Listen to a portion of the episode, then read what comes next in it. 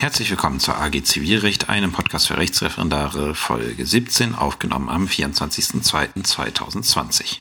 Ja, Thema heute vor einigen Wochen schon mal vorgesehen gewesen, Nebenintervention und Streitverkündung. Ähm, man kann diese beiden Rechtsinstitute zusammenfassen, wie es auch, glaube ich, die ZBO in ihrem Inhaltsverzeichnis tut, unter dem Begriff Beteiligung Dritter am Rechtsstreit. Warum brauchen wir überhaupt die eine Regelung über die Beteiligung von Dritten am Rechtsstreit? Warum ist das notwendig? Dazu muss man sich die Rechtskraftwirkung anschauen, denn das Urteil ähm, bindet hinsichtlich seiner Rechtskraft nur die Parteien des Rechtsstreits, grundsätzlich, wenn wir da keine anderweitigen, äh, anderweitigen Regelung werden. Das heißt, es hat über den entschiedenen Fall zwischen den Parteien keine weitere Wirkung. Ähm, jetzt ist es aber so, dass, ähm, dass wir selten nur ähm, Rechtsverhältnisse zwischen zwei Parteien haben, beziehungsweise dass es auch häufig vorkommt, dass von einem Rechtsstreit auch ein Dritter irgendwie tangiert ist. Und dann besteht die Gefahr, dass, ähm, dass unterschiedliche äh, Entscheidungen gefällt werden. Stellen wir uns mal vor, so eine Kette, ähm, ein Unternehmer verkauft an einen anderen Unternehmer eine Sache und der Unternehmer, an den die Sache verkauft wurde, verkauft die Sache weiter an den Käufer, der Verbraucher ist. Ganz normale Konstellation im Wirtschaftsleben. Und jetzt stellt sich raus, diese Sache ist mangelhaft. Und ähm, der Käufer nimmt den Verkäufer auf Rückabwicklung in Anspruch. Und es kann dann nicht geklärt werden, ähm, äh, also wie gesagt, äh, der Mangel ist klar, aber es kann nicht geklärt werden, wann dieser Mangel aufgetreten ist und für den Käufer greift dann da jetzt mal, nehmen wir den Fall diese Sechs-Monats-Regelung ein, die wir schon in der Folge ähm, Tiere im Examen besprochen hatten. Ähm, dementsprechend gewinnt er den Prozess und wenn jetzt der, äh, der Unternehmer gegen seinen Unternehmer Rückgriff nehmen möchte, weil, äh, weil er sagt, ja, Moment, die, du hast mir eine mangelhafte Sache geliefert, ähm, dann könnte es passieren, dass da auch nicht aufgeklärt werden kann, wann jetzt genau dieser Mangel aufgetreten ist. Und da haben wir diese Beweislast zwischen zwei Unternehmen nicht, äh, Unternehmern nicht, so wir dann den Fall hätten, okay, ähm, gegen den äh, zweiten Unternehmer wird die Klage abgewiesen werden. Und um sowas zu vermeiden, sieht halt die ZBO vor, dass es verschiedene Rechtsinstitute gibt, ähm, mit denen dafür Sorge getragen werden kann, dass die, ähm, wie heißt es, dass die Regelung, ähm, also dass eine gerichtliche Entscheidung auch einen Dritten binden kann. Wie das genau funktioniert, werden wir in dieser äh, Folge besprechen. Ähm, die beiden Institute sind, wie der Titel der Folge schon sagt, die Nebenintervention und die Streitverkündung. Die Nebenintervention ist das, was das Gesetz zuerst nennt und die Streitverkündung kommt dann danach. Also der Grundfall, den das Gesetz an, äh, annimmt, ist die Nebenintervention und danach kommt die Streitverkündung. Und wie das, äh, wie das häufig so ist im Gesetz, der praktisch häufigere Fall kommt zuletzt äh, und der Grundfall ist eigentlich der, der nicht so häufig ist. Ähm, ich habe in meiner äh, beruflichen Laufga Laufbahn unheimlich viele neben äh, unheimlich viele Streitverkündungen gehabt. Ich kann sie eigentlich nicht mehr zählen, weil die kommen gefühlt in jedem zweiten, dritten Rechtsstreit vor. Aber ich habe bisher, und ich, äh, da habe ich jetzt nochmal nachgedacht, und es ist tatsächlich so, ich habe in mittlerweile fast sieben Jahren Berufstätigkeit, und wenn ich das Referendariat dazu zähle, sind es neun Jahre, ich habe in diesen neun Jahren, wo ich schon mit Zivilsachen zu tun habe, ganze zwei Nebeninterventionen erlebt.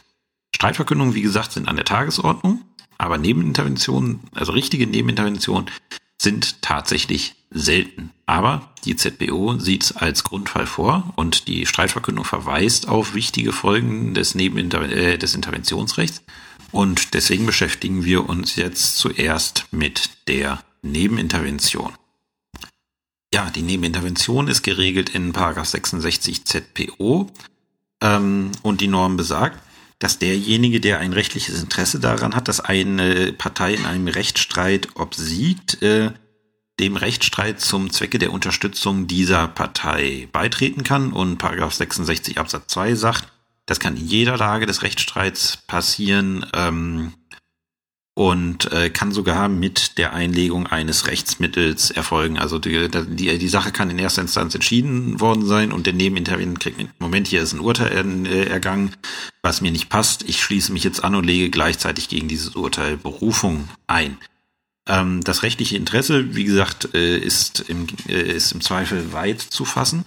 Da muss halt derjenige, der als Nebenintervenient beitreten möchte, muss halt ein rechtliches Interesse am Ausgang glaubhaft machen. Wie gesagt, in unserem Fall ähm, dieses Kettengeschäfts, was ich vorhin gebracht habe, ist es sehr eindeutig, dass der ein äh, rechtliches Interesse ähm, am Ausgang dieses Rechtsstreits hat. Und äh, generell, wie gesagt, die Fälle sind relativ eindeutig, äh, dass jemand überhaupt kein rechtliches Interesse hat. Das wird man sehr schnell erkennen. Sobald da irgendwie ein Bezug dazu da ist und er eventuelle Rückgrissansprüche von der äh, verlierenden Partei befürchten muss, wird dieses rechtliche Interesse des Nebenintervenienten stets anzunehmen sein. Welche Rechtsstellung hat denn der Nebenintervenient? Das ergibt sich aus 67 äh, ZPO. Daraus ergibt sich erstmal, der Nebenintervenient muss den Rechtsstreit so annehmen, wie er gerade ist. Das heißt, es wird nichts wiederholt. Er ist auf Gedeih und Verderb darauf angewiesen, jetzt den Rechtsstreit so zu nehmen, wie er hat. Also er hat keinen Anspruch darauf, dass eine Beweisaufnahme wiederholt wird, dass irgendwie ein Gutachten äh, ergänzt wird, sondern er muss halt sagen, okay, ich nehme das jetzt so, wie es ist. Das ist einfach ähm, eine Abwägung, die das Gesetz getroffen hat, dass sie sagen, durch diese Nebenintervention soll der Rechtsstreit, der ja die Parteien in erster Linie betrifft und äh, die ein äh, Interesse an einer schnellen Klärung haben, durch die Nebenintervention soll das Ganze nicht noch ähm, verzögert werden. Ansonsten hat der Nebenintervenient das, ähm, das Recht, äh, alle Angriffs- und Verteidigungsmittel beizu, äh, vorzubringen. Also er kann, äh, äh, er kann Sachen bestreiten, ähm, er kann äh, Beweis anbieten, alles, was die Partei auch könnte. Eine Ausnahme gibt's nicht. Er darf sich nicht in äh, Widerspruch zu der von ihm unterstützten Partei setzen.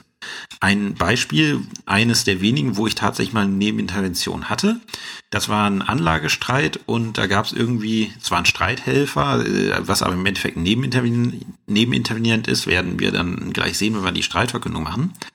Ähm, der Nebenintervenient, äh, also es war so, das war eine äh, ein Verfahren, was nach dem CAPMUC ausgesetzt war, wegen eines Musterentscheids, der beim OEG und anschließend beim BGH anhängig war. Ähm, und der Nebenintervenient meinte jetzt, also diese Aussetzungsentscheidung wäre falsch gewesen und hat dann einen Antrag auf Wiederaufnahme des Verfahrens gestellt.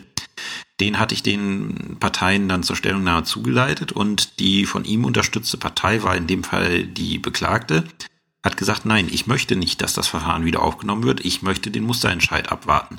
Und damit äh, war sein Antrag im Widerspruch zu der von ihm gestützten Partei und nicht wirksam. Äh, und genauso ist es äh, bei, äh, oder gerade beim Bestreiten ist es genauso oder beim allgemeinen Sachvortrag. Wenn ähm, der Nebenintervenient vorträgt im Prozess, es ist so gewesen, es war Sonnenschein und die Hauptpartei, die er unterstützt, sagt, es hat geregnet, dann hat es, dann ist der Vortrag in dem Prozess, es hat geregnet, weil der, äh, das Gesetz sagt, die Parteien führen den Rechtsstreit. Der Nebenintervenient kann sich beteiligen, aber ähm, er muss dann halt äh, damit leben, dass im Zweifelsfall das, was die von ihm unterstützte Partei sagt, Gültigkeit hat. Die, dieser Widerspruch, also der, der Widerspruch zwischen ähm, Hauptpartei und Nebenintervenient, hat bestimmte Folgen für die Interventionswirkung. Die Interventionswirkung behandle ich in der Folge aber, weil die sowohl für die Nebenintervention als auch für die Streitverkündung gilt, am Ende als eigenes Kapitel. Also wer äh, schon mal ein bisschen was davon gehört hat, kann jetzt vielleicht springen. Wie mache ich das deutlich, dass ich einen Nebenintervenienten in einem Rechtsstreit habe? Der Nebenintervenient wird im Rubrum unter der von ihm gestützten Partei aufgenommen. Also gehen wir davon aus, er unterstützt den Kläger. Dann haben wir das Rubrum in dem Rechtsstreit des Max Müller, Kläger, Prozessbevollmächtigter. Und dann als nächstes Herr Michael Mayer, Prozessbevollmächtigter, Nebenintervenient. Und die Bezeichnung als Partei, also die Parteibezeichnung, die der bekommt, ist auch Nebenintervenient. Wie ähm, ja, wie trete ich einem solchen Rechtsstreit bei als Nebenintervenient? Das regelt Paragraph 70 ähm, ZPO ähm, und ist relativ simpel. Der Beitritt des Nebenintervenienten erfolgt durch Einreichung eines Schriftsatzes bei dem Prozessgericht ähm, und muss enthalten die Bezeichnung der Parteien, muss das rechtliche Interesse angeben, klar natürlich. Ähm, der, äh, der Nebenintervenient muss sagen, wieso ihn dieser Prozess was angeht und er muss natürlich auch ganz klar erklären, dass er beitritt. Und das steht jetzt nicht im, ähm, im Gesetz drin, aber es ist ein ungeschriebenes Tatbestandsmerkmal. Er muss auch sagen, auf welcher Seite er beitritt. Weil andernfalls kann ich das, äh, weiß ich nicht, wo hier eine Interventionswirkung eintreten soll. Ähm, eine der Nebeninterventionen, die ich hatte, der ist, ist tatsächlich äh, erst ein paar Wochen her, ähm, da hatte der Nebenintervenierend nicht gesagt, auf welcher Seite er beitritt. Äh, und da habe ich gesagt, ja, tut mir leid, also solange du mir das nicht sagst, kann ich damit nichts anfangen.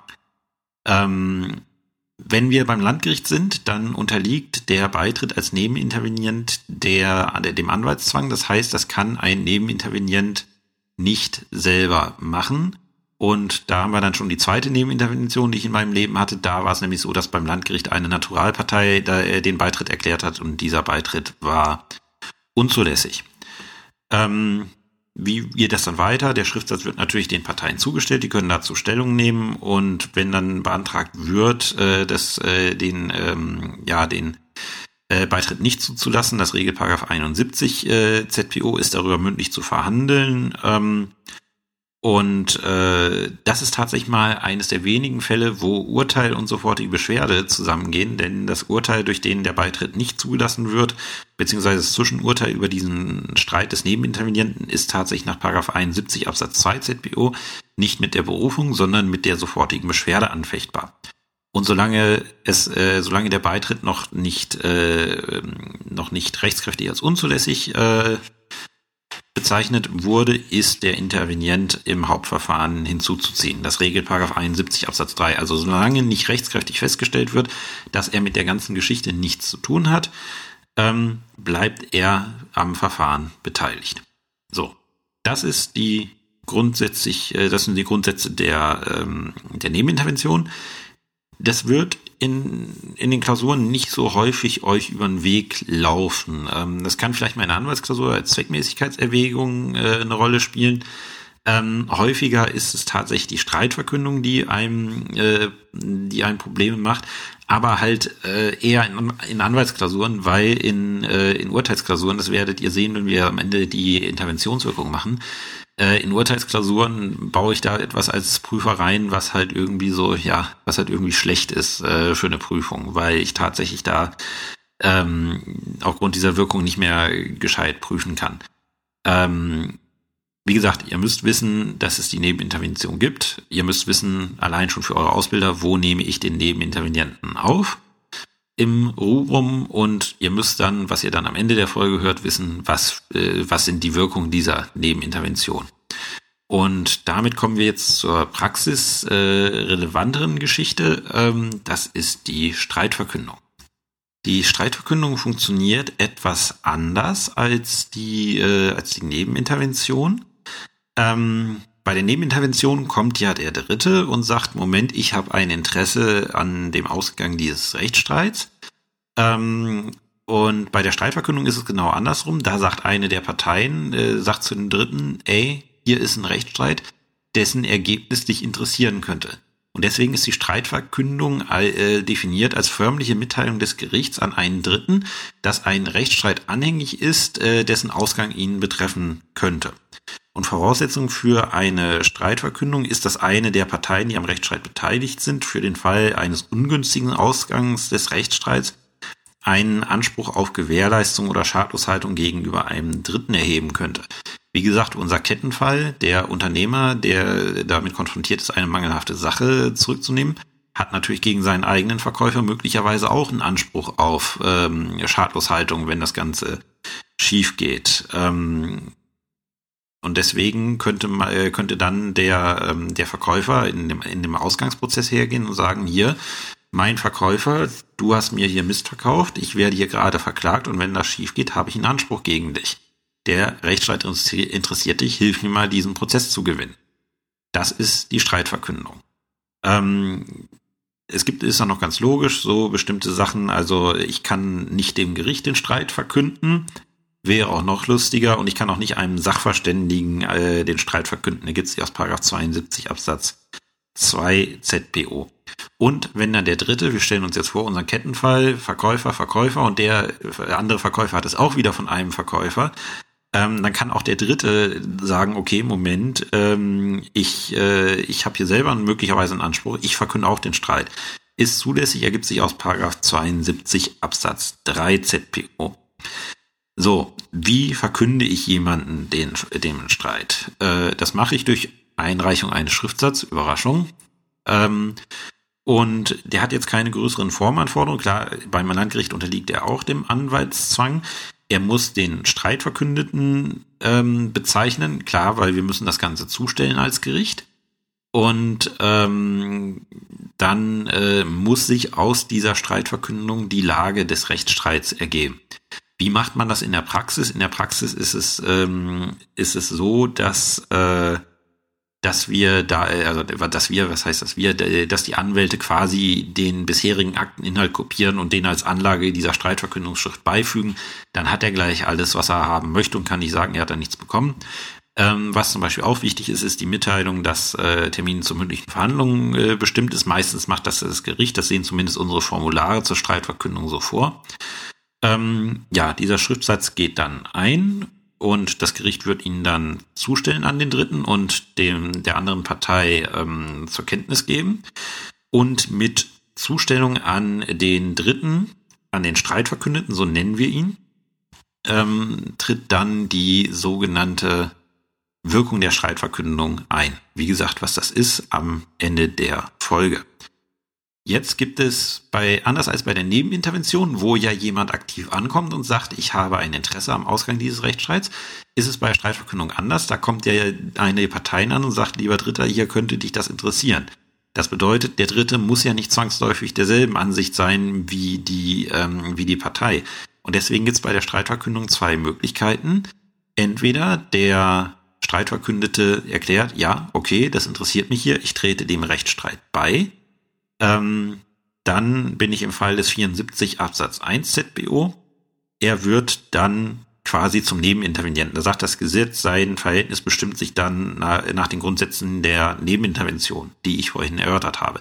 Das heißt, er wird am Rechtsstreit beteiligt, er kann eigene Angriffs- und Verteidigungsmittel vorbringen, kann Rechtsmittel einlegen, solange er sich nicht im Widerspruch zu seiner unterstützten Partei befindet. Interessanterweise, der Nebenintervenient muss nicht dem Rechtsstreit auf Seiten desjenigen beitreten, der, ähm, wie heißt es, äh, äh, der, äh, der ihm den Streit verkündet hat. Also in unserem Fall, wenn der Verkäufer sagt, ich verkünde meinem Verkäufer den Streit und er sieht das und sagt, ja, nee, Moment, äh, ich habe alles 1a gemacht, äh, du hast hier, äh, du hast den Mist hier schlecht gelagert und deswegen ist der Mangel aufgetreten ich unterstütze nicht dich, sondern ich unterstütze die andere Partei. Das kann er machen. Also er ist nicht daran gebunden, jetzt äh, nur der Partei beizutreten, die ihm den Streit verkündet hat. Wie nehme ich äh, den, ähm, äh, wie nehme ich den Streitverkündeten dann im Rubrum auf? In dem Moment, wo er beitritt, wird er, wir haben es gelernt, bei der Nebenintervention unter der unterstützten Partei aufgeführt. Da heißt er dann aber nicht Nebenintervenient, sondern Streithelfer also ein Streithelfer ist ein Streitverkündeter, der beigetreten ist. Das ist so eine Begrifflichkeit, die sich da ein, äh, eingebürgert hat. Damit wird deutlich, der ist nicht von selber gekommen und, äh, und äh, hat sich am Rechtsstreit beteiligt, sondern da ist äh, jemand gewesen, der gesagt hat, hier, das könnte dich interessieren. Ist dann, wie gesagt, relativ einfach, weil es genauso läuft wie die Nebenintervention. Und jetzt haben wir den Fall, und das ist tatsächlich der häufigere Fall bei der Streitverkündung, und den Fall hatte ich tatsächlich auch in einer meiner Examensklausuren. Ich, ich fand das immer noch nicht witzig, was das LJPA da gemacht hat. Ähm, der Streitverkündete tritt entweder nicht bei oder er erklärt sich nicht. Also er schweigt entweder oder er sagt, nee, ich trete nicht bei. Dann sind wir im Fall des Paragraph 74 Absatz 2 ZBO. Da steht dann einfach drin, okay, dann geht der Rechtsstreit ohne ihn weiter. Was soll auch anderes passieren? Der Rechtsstreit kann ja nicht irgendwie angehalten werden. Nur weil der Nebenintervenient sagt, ich mache nicht mit. Aber Paragraph 74 Absatz 3 ist dann ganz hässlich. Ähm, da steht dann nämlich drin, dass auch die Streitverkündung, auch wenn er nicht beitritt, die Streitverkündung löst, auch wenn der Streitverkündete nicht beitritt, löst die Streitverkündung ne, die Wirkung einer Nebenintervention aus. Also die, äh, also er kann dann, wenn er, wenn er nicht, äh, wenn er nicht beitritt, kann er nichts machen. Er hat aber dieselbe Wirkung zu erdulden, wie sie ein Nebenintervenierend hat. Und das kann eine sehr mächtige Wirkung sein, die da, äh, die da eintritt. Deswegen muss man sich als Streitverkündeter ähm, gut überlegen, ob man den, äh, ob man dem Rechtsstreit nicht beitritt, ähm, weil man ist tatsächlich, ohne jetzt zu viel zurückzunehmen von der äh, von der Wirkung, man kann tatsächlich dann von der äh, an die Entscheidung, die in diesem Prozess geschieht oder ergeht, äh, gebunden sein, ohne daran wirklich sich beteiligt zu haben. Ähm, wie führe ich einen Streitverkündeten auf, der nicht beitritt oder der sich nicht erklärt? Gar nicht. In dem, Ur in dem Ursprungsprozess führe ich den gar nicht auf. Weder im Rubum noch im Tatbestand. Das war, äh, das war so eine Geschichte in meiner, äh, in meiner ersten Examensklausur Zivilrecht, im zweiten Examen. Äh, da war eine Streitverkündung in, dem, in dieser Urteilsakte. Da ist jemand in den Streit verkündet worden, der ist aber nicht beigetreten. Äh, da wollte man tatsächlich abprüfen, dass niemand irgendwas zu dieser Streitverkündung schreibt. Das ist, das war so widersinnig wie irgendwas, finde finde ich noch bis heute. Warum, äh, warum prüfe ich, äh, warum prüfe ich jemand, ob das verstanden hat, indem er einfach gar nichts zu schreibt? Das war mir, ist mir bis heute nicht so klar gewesen. Aber wie gesagt, wenn wir euch mal eine Nebenintervention, äh, Quatsch, eine Streitverkündung in der Akte auftaucht, dann ähm, müsst ihr da einfach nicht drauf reagieren im Urteil, solange der Streitverkündete nicht beigetreten ist. Ähm, wie ist es jetzt in Anwaltsklausuren? Da werden die, äh, wird die Streitverkündung oftmals gerne in den Zweckmäßigkeitserwägungen äh, geprüft. Da wird nämlich dann von euch erwartet, dass, ähm, dass ihr vielleicht seht, okay, hier die Erfolgsaussichten in unserem Rechtsstreit, den wir jetzt zuerst führen wollen, die sind ein bisschen mau, da könnte es Probleme geben, aber wenn wir den verlieren, haben wir in jedem Fall einen Anspruch gegen einen Dritten und dann müsst ihr im Rahmen der Zweckmäßigkeitserwägungen erkennen, dass dann hier die Streitverkündung zu empfehlen ist. Ähm, warum ist die Streitverkündung auch noch so beliebt? Sie kostet eigentlich so gut wie nichts. Ich glaube, da fallen 20 Euro äh, oder äh, 23,50 Euro an Gerichtsgebühren an und die Anwälte äh, und für die Anwälte kostet es nicht mehr. Erstmal nicht. Sieht anders aus, wenn der äh, Streithelfer beitritt äh, oder der Streitverkündete beitritt. Das sehen wir dann am Ende dieser Folge, wie das dann mit den Kosten ist. Äh, und das darf man als Anwalt nicht vergessen. Ähm, das Unterlassen einer gebotenen Streitverkündung kann einen Haftungsfall darstellen. Wenn meinem Mandanten dann der Nachprozess, äh, wir bezeichnen das immer als Vor- und Nachprozess, wenn der Nachprozess äh, baden geht und ich habe vergessen, den äh, Streitverkündeten mit der Streitverkündung an das Ergebnis vom Vorprozess zu binden, dann gucke ich am Ende in die Röhre, weil ich dann meine Haftpflichtversicherung anrufen kann, ähm, weil mein Mandant da gerne Schadenersatz von mir haben möchte gibt tatsächlich eine BGH-Entscheidung, in der das Ganze so mal ähm, entschieden wurde. Ich habe leider die Entscheidung vergessen. Die hatte mir meine AG-Leiterin damals in der Ausbildung genannt und es war eine sehr schöne Entscheidung, weil der BGH das sehr genau herausgearbeitet hat, ähm, welcher Anspruch denn in jedem Fall durchgegangen wäre, wenn hier eine Streitverkündung erfolgt wäre. Und da musste der Anwalt dann äh, tatsächlich dafür haften. Wir kommen jetzt zur entscheidenden Norm und zur entscheidenden ähm, Gestaltung der Streitverkündung und der Nebenintervention, nämlich der sogenannten Interventionswirkung. Ja, die Interventionswirkung ist das, ähm, weswegen wir so viele Streitverkündungen haben, wonach jeder Anwalt dann lächzt. Die ist nämlich in Paragraph 68 ZPO geregelt. Und da steht drin, der Nebenintervenient wird im Verhältnis zu der Hauptpartei mit der Behauptung nicht gehört, dass der Rechtsstreit, wie er dem Richter, Richter vorgelegen habe, unrichtig entschieden sei. Und er wird mit der Behauptung, dass die Hauptpartei den Rechtsstreit mangelhaft geführt habe, nur insoweit gehört, als er durch die Lage des Rechtsstreits zur Zeit seines Beitritts oder durch Erklärungen und Handlungen der Hauptpartei verhindert worden ist, äh, Angriffs- und Verteidigungsmittel beizubringen. Das sind zwei verschiedene Sachen. Erstmal regelt es die Interventionswirkung und dann ein bisschen schlecht formuliert. Der zweite Satz sagt, wann, äh, wann, scheid, äh, wann scheidet diese Interventionswirkung aus. Ähm, wie gesagt, erstmal Streitverkündung und Nebenintervention haben im Hauptprozess, in dem Vorprozess keine besondere Wirkung. Im Nachprozess schaue ich mir die Sache dann an. Da ziehe ich mir die Akte bei, sehe, okay, war ihrer Streit verkündet oder er war beigetreten. Ähm, und dann muss ich in Paragraph 68 ZBO schauen, inwiefern ist die Interventionswirkung eingetreten. Und die Interventionswirkung ist, und das ist unheimlich mächtig, das muss man sich mal ähm, auf der Zunge zergehen lassen, Ähm, die Interventionswirkung führt im Nachprozess zu einer Bindung an das Ergebnis des Vorprozesses in tatsächlicher Hinsicht, das kann man ja noch irgendwie verstehen, aber auch in rechtlicher Hinsicht.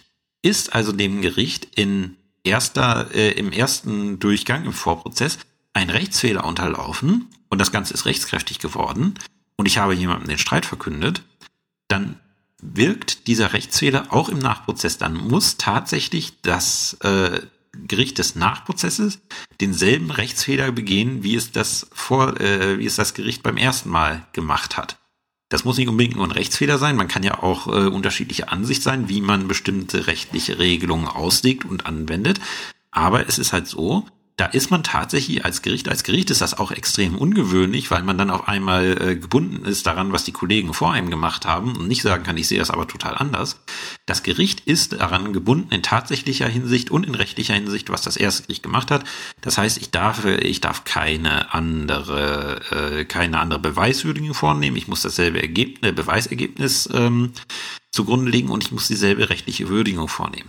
Und deswegen eignen sich Nebenintervention und Streitverkündung nicht für, ähm, wie heißt es, nicht für Urteilsklausuren, weil ich damit ja, wenn ich sage, ich habe hier eine Interventionswirkung, die eingreift, ähm, damit äh, zwinge ich ja den Prüfling, eine rechtliche Würdigung zu übernehmen und äh, gebe ihm nicht die Möglichkeit, eine eigene rechtliche Würdigung zu entwickeln. Das ist äh, äh, ja, das ist ein bisschen widersinnig. Äh, wo, wie es möglicherweise ginge, wäre zum Beispiel, dass man irgendwie eine Beweisaufnahme einbaut und man dann an ein grottenfalsches Beweisergebnis gebunden ist und daraus dann eine rechtliche Lösung erarbeiten muss. Aber ich kenne jetzt aus dem Kopf wirklich keine Klausur, wo tatsächlich mal die Streitverkündung oder die Nebenintervention in der Urteilsklausur dran waren. Ähm, anders ist es in Anwaltsklausuren. Da schreibt ihr ein Gutachten, das heißt, ihr stellt die Rechtslage erstmal dar und dann kann es äh, sein, dass ihr in den Zweckmäßigkeitserwägungen erkennen müsst, dass die Rechtslage zwar anders ist, ihr aber aufgrund von Paragraph 68 ZBO an die anderen rechtlichen Feststellungen des äh, Urteils im Vorprozess gebunden gewesen seid. So, und dann habe ich ein wirklich mächtiges Mittel in der Hand, äh, um mir meine Ansprüche zu sichern, wenn der Prozess schief geht. Die Interventionswirkung ist sehr umfassend. Das ist, das ist quasi so, als ob, äh, als ob die andere Partei denselben Prozess geführt hätte. Und äh, deswegen darf man die als Anwalt nicht vergessen. Unter welchen Voraussetzungen kann die Interventionswirkung entfallen? Das ist ähm, Erstens, wenn der Nebenintervenient oder der Streithelfer daran gehindert gewesen ist, bestimmte Angriffs- und äh, Verteidigungsmittel vorzubringen. Also wenn ähm, wenn jetzt der Nebenintervenient, äh, also wenn jetzt der Nebenintervenient sagt, ich habe hier noch den Zeugen so und so, der äh, den benennt er im Vorprozess und die Partei äh, und die Hauptpartei sagt, nee, den brauchen wir nicht. Dann kann das natürlich nicht dazu führen, dass jetzt der Nebenintervenient im Nachprozess mit diesem ähm, Beweismittel ausgeschlossen ist äh, und damit auch nicht an die Beweiswürdigung des Erstgerichts gebunden ist, weil das Erstgericht kannte den Zeugen nicht und möglicherweise äh, kippt dieser Zeuge ja alles. Das bedeutet, da fehlt, äh, da ähm, entfällt dann eine Interventionswirkung, weil ähm, die Hauptpartei selber vereitelt hat, dass der Nebenintervenient irgendwas äh, beibringt und dann darf ihm das später nicht zum Nachteil gereichen. Ähm, Widersprüche zwischen Hauptpartei und Streithelfer sind verhältnismäßig selten. Eigentlich ziehen die immer an einem Schrank. Ähm, sehr häufig, äh, oder das heißt sehr häufig, aber ich habe es schon mal gehabt, ähm, ist, dass die, ähm, dass die neben, äh, dass die Interventionswirkung entfällt, weil der ähm, Streithelfer oder der Nebenintervenient überhaupt keine Möglichkeit mehr hatte, auf den Rechtsstreit Einfluss zu nehmen. Äh, das betrifft eher den Streithelfer. Folgender Sachverhalt, ähm, dem, äh, es war ein Rechtsstreit in erster Instanz um irgendwelche Ansprüche aus dem Grundstückkaufvertrag. Und äh, da ist äh, die äh, ist der ist die Klägerin hinten übergefallen in erster Instanz. Klage wurde abgewiesen.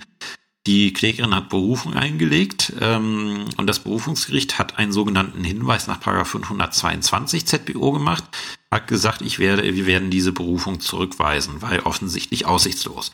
Und nachdem sie diesen Hinweis bekommen hat, dazu muss ich Stellung nehmen, hat sie dann eine, äh, hat sie dann eine Streitverkündung gemacht. Die Streitverkündung ist auch zugestellt worden. Aber, ähm, äh, und der Streithelfer ist dann auch tatsächlich, also nee, ist nicht beigetreten, dann macht, macht aber keinen Unterschied, weil mit der Zustellung tritt ja grundsätzlich Interventionswirkung ein. Aber einen Tag nachdem die Streitverkündung zugestellt, äh, also äh, einen Tag nachdem die Streitverkündung zugestellt worden ist, ähm, hat das Berufungsgericht dann die Berufung durch Beschluss zurück, äh, zurückgewiesen. Da konnte der Streithelfer, selbst wenn er beigetreten wäre, konnte er überhaupt nichts mehr am Ausgang dieses Rechtsstreits drehen. Weil da war, da waren alle Messen gesungen in diesem Rechtsstreit und dann tritt keine Interventionswirkung ein. Ist ganz klar, wenn der Streithelfer, also der Streitverkündete oder Nebenintervenient überhaupt nichts tun kann, weil er, weil es der Rechtsstreit so weit fortgeschritten ist, dann tritt, wie gesagt, keine Interventionswirkung ein und äh, dementsprechend keine Bindungswirkung des Urteils äh, in, äh, im Nachprozess. Da muss man, wie gesagt, ganz genau schauen. Ähm, wenn euch das mal in einer Anwaltsklausur äh, über den Weg läuft, müsst ihr diese Ausnahmen kennen. Also wie gesagt, entweder Widerspruch im Vorprozess oder tatsächlich die äh, die Interven also die Streitverkündung kam so spät, dass da überhaupt nichts mehr möglich war, irgendwie am Rechtsstreit irgendwas zu drehen. Zu guter Letzt ähm, Kosten der Nebenintervention. Und Kosten der Nebenintervention meint jetzt äh, entweder Kosten eines Nebenintervenienten, also der von sich ausgekommen ist und dem Rechtsstreit beigetreten ist, aber auch einem Streithelfer, dem gesagt wurde, hier ist ein Rechtsstreit und der gesagt hat, ja, okay, ich trete bei. Die haben unter Umständen einen Kostenerstattungsanspruch und das wird in der Praxis gerne vergessen. Erstmal ein Grundsatz und den bitte niemals vergessen. Dem Nebenintervenierenden oder Streithelfer sind nie, nie, nie, niemals, nie Kosten des Rechtsstreits aufzuerlegen. Der trägt keine Gerichtskosten und der trägt auch keine außergerichtlichen Kosten der Partei, weil er ist nicht Partei des Rechtsstreits. Das Prozessrechtsverhältnis besteht nur zwischen den Parteien des Rechtsstreits und nur zwischen den beiden kann eine Kostenerstattung überhaupt stattfinden. Das heißt, ich darf dem Nebenintervenienten niemals Kosten des Rechtsstreits auferlegen.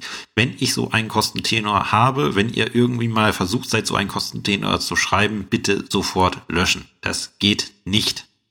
Ähm, jetzt ist es ja so, der Nebenintervenient, in Nebenintervenient, schwieriges Wort, merkt ihr schon, ähm, hat äh, zum Beispiel, wenn wir beim Landgericht sind, muss er einen Anwalt beauftragen. So, das kostet ihn was. Und wenn er dann beitritt und sagt, er beauftragt einen Anwalt, dann kann es unter Umständen ja geboten sein, ihm einen Kostenerstattungsanspruch zuzubilligen, weil, jetzt stellen wir uns vor, er unterstützt eine Partei und die gewinnen. Da muss man ja sagen, ja, hat er alles richtig gemacht, dann muss er jetzt auch irgendwie seine Kosten erstattet bekommen. Und dafür gibt es Paragraph 101 ZB und das betrifft, wie gesagt, nur die außergerichtlichen Kosten des Nebenintervenienten. Wer trägt die? Und da gibt es nur zwei Möglichkeiten. Die Kosten des, ne-, die außergerichtlichen Kosten des Nebenintervenienten, tenoriert als die Kosten der Nebenintervention, trägt entweder der Gegner der unterstützten Partei oder der Nebenintervenient selbst. Und woran mache ich das fest? Das mache ich daran fest, ob die unterstützte Partei gewinnt oder verliert. Gewinnt die unterstützte Partei zu 100 Prozent, dann trägt die gegnerische Partei, also wir stellen uns jetzt vor, der, äh, der Nebenintervenient, Nebenintervenient, um Himmels Willen, es ist echt schwierig mit der Zeit, der Nebenintervenient tritt auf Seiten des Klägers bei und der Kläger gewinnt, der Beklagte wird antragsgemäß verurteilt. Dann trägt der Beklagte auch nach Paragraph 101 Absatz 1 ZBO die Kosten der Nebenintervention weil die Vorschrift sagt, der Gegner der Hauptpartei trägt die Kosten der Nebenintervention, soweit er nach 91 fortfolgende ZBO die Kosten des Rechtsstreits zu tragen hat. Bedeutet, gewinnt, die, gewinnt der Kläger zur Hälfte, hat der Beklagte auch die Hälfte der Kosten der Nebenintervention zu tragen. Die andere Hälfte hat ähm, äh, die andere Hälfte der Kosten hat dann der Nebenintervenient selber zu tragen. Und da sind wir auch der, äh, beim zweiten Grundsatz die Partei, die unterstützt wird, muss niemals Kosten für den Nebenintervenienten übernehmen. Weil das ist sein eigenes Interesse, dass er hier an diesem Rechtsstreit beteiligt ist. Er muss sich nicht beteiligen. Wir können ihn nicht dazu zwingen. Wenn er sich dafür entscheidet, dann macht er das auch auf eigenes Risiko, nicht auf Risiko der unterstützten Partei. Das heißt, ich kann grundsätzlich jedem guten Gewissens den Streit verkünden, ähm, weil wenn der beitritt, ist ja gut, kommt er, kommt er zu mir ähm, und äh, wenn er auf meiner Seite beitritt, dann muss ich dem auch nicht äh, die Kosten erstatten. Sagt ja 101 ZPO sehr deutlich. Wie gesagt, funktioniert so. Hässlich wird's dann, wenn der Streitverkündete sagt, ja, ich trete der Gegenpartei bei. Und wenn ich dann den Prozess verliere, dann muss ich als derjenige, der den Streit verkündet hat, auch die Kosten der Nebenintervention übernehmen, weil der mir ja nicht beigetreten ist, sondern meinem Gegner beigetreten ist. Das ist ein kleines Risiko, was man als Anwalt auf dem Schirm haben muss. Ähm, ich hatte, ich hatte das mal im Bekanntenkreis äh, tatsächlich mal ähm, recherchiert äh, und denen dargelegt, dass äh, ja, wenn sie jetzt hier den Streit verkünden, dass, äh, dass es wahrscheinlich ist, also dass es überwiegend wahrscheinlich ist, dass hier, wenn der Nebenintervenient, also der Streitverkündete überhaupt beitritt, dass er auf ihrer Seite beitritt und dementsprechend auch keine höheren Kosten, bis auch die Kosten für die Zustellung der, äh, der Streitverkündung ähm, zu erwarten sind. Wie gesagt, tenorieren, ähm, äh, tenoriert wird das Ganze so, dass man sagt, die Kosten des Rechtsstreits hat der Beklagte zu tragen und dann im nächsten Satz die Kosten der Nebenintervention hat ebenfalls der Beklagte zu tragen. Oder wenn man beides macht, die Kosten des Rechtsstreits und der Nebenintervention hat der Beklagte zu tragen. Ähm, oder die, wenn wir jetzt eine Quote haben, die Kosten des Rechtsstreits hat der Beklagte zu 60 Prozent und der Kläger zu 40 Prozent zu tragen. Ähm, die Kosten der Nebenintervention hat der Beklagte zu 60 Prozent zu tragen. Im Übrigen sind sie nicht erstattungsfähig, weil bedeutet, der Nebenintervenient bleibt auf den ähm, kost, äh, bleibt auf 40 Prozent seiner Kosten sitzen, weil seine Hauptpartei nur zu 60 Prozent gewonnen hat. Ist eigentlich, wenn man mal einen Moment drüber nachdenkt, ist es eigentlich relativ simpel. Ähm, und äh, man darf es nur nicht vergessen. Wie gesagt, ja häufig, also ich habe da schon drei oder vier Akten in meiner beruflichen Laufbahn geerbt, wo ich in Dezernat reingekommen bin und da wurde die Kostenentscheidung über die Kosten der Nebenintervention vergessen. Und das ist was, was nicht passieren sollte. Also, wie gesagt, wenn ihr irgendwie mal eine Nebenintervention oder einen Streithelfer habt, denkt bitte an Paragraph 101 ZPO, dass ihr den auf dem Schirm habt, dass der nicht vergessen wird. Es kommt leider in der Praxis, weil man es doch relativ selten hat, dass die Leute tatsächlich beitreten, kommt es sehr häufig vor, dass diese Kostenentscheidung übersehen wird und das führt regelmäßig natürlich selbstverständlich bei dem Nebenintervenienten zu erheblichen Unmut, gerade wenn er irgendwie einen teilweisen oder vollständigen Kostenerstattungsanspruch gehabt hätte, weil dann muss er hergehen und dafür sorgen, dass die Kostenentscheidung richtig ist. Ist halt nicht so toll. Ja, das war jetzt, äh, wie man sieht, eine kurze Folge mit äh, 37 Minuten zum Thema. Ähm, es liegt einfach daran, dass das Thema Beteiligung Dritter am Rechtsstreit im Zivilprozess nicht so üppig ist. Man muss wissen als Referendar, dass es das gibt. Man muss wissen, welche Wirkungen es hat. Aber es ist jetzt nicht so der Klausurrenner, wie es zum Beispiel das Versäumnisurteil ist. Und ich denke, ich habe euch mit der Folge einen ganz guten Überblick dafür gegeben. Ähm, wenn jemand meint, er möchte noch irgendwelche tiefergehenden Informationen zu Nebeninterventionen haben, dann bitte in die Kommentare schreiben. Dann schaue ich nochmal, ob ich da nicht doch noch irgendwas äh, zu dem Thema finde, was dann, ähm, was dann für, eu für, euch noch interessant sein könnte. Hinsichtlich der nächsten Folge muss ich mal schauen, was ich, äh, was ich da mache, ob ich im äh, Programm meiner Arbeitsgemeinschaft, ich, ich übernehme jetzt am Montag wieder eine Arbeitsgemeinschaft für Anfänger und hatte dementsprechend meinen Ablaufplan nochmal rausgekramt, dass ich mir da irgendwas raussuche, was ich noch besprechen könnte. Oder ob es tatsächlich nicht doch nochmal Tiere im Examen Teil 3 gibt, weil erstens habe ich, das habe ich auch auf Facebook verlinkt, eine recht interessante BGH-Entscheidung gefunden, die in, letz, äh, die in der letzten Woche rausgekommen ist. Die muss ich mir nochmal aufarbeiten, um zu schauen, ob die tatsächlich so prüfungsinteressant ist, wie ich sie mir vorstelle. Ähm, und äh, dann hatte ich heute noch einen Referendar mit nach Magdeburg genommen und äh, der berichtet mir auch über ein ähm, über einen Fall, der hier im Klausurenkurs gelaufen ist, ähm, der ganz interessant sein könnte und den muss ich mir jetzt auch nochmal ansehen, ob ich den, äh, den aufarbeite. Hätte ich schon wieder zwei Fälle, würde schon fast wieder für eine Folge reichen.